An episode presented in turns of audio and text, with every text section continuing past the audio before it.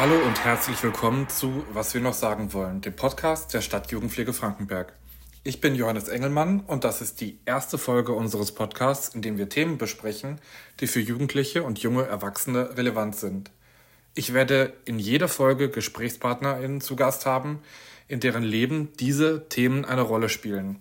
Dabei wollen wir keine wissenschaftlichen Einordnungen oder haben keinen Anspruch auf journalistisch perfekt ausgearbeitete Interviews. Es sollen vielmehr lockere Gespräche stattfinden, die ZuhörerInnen informieren und unterhalten können. Wir sind Podcast-Anfänger und deswegen sind Schnitt und Aufnahmequalität nicht immer perfekt und wegen der Covid-19-Pandemie und Entfernung zwischen uns und unseren Gästen haben wir oft online aufgenommen. Auch die Aufgeregtheit ist in den ersten Folgen zu hören. Neue Folgen werden wöchentlich veröffentlicht und auf Instagram angekündigt. Dort heißen wir Jugendhaus-FKB. Ihr könnt uns dort Fragen stellen, Anregungen für neue Themen geben und vor allem uns folgen.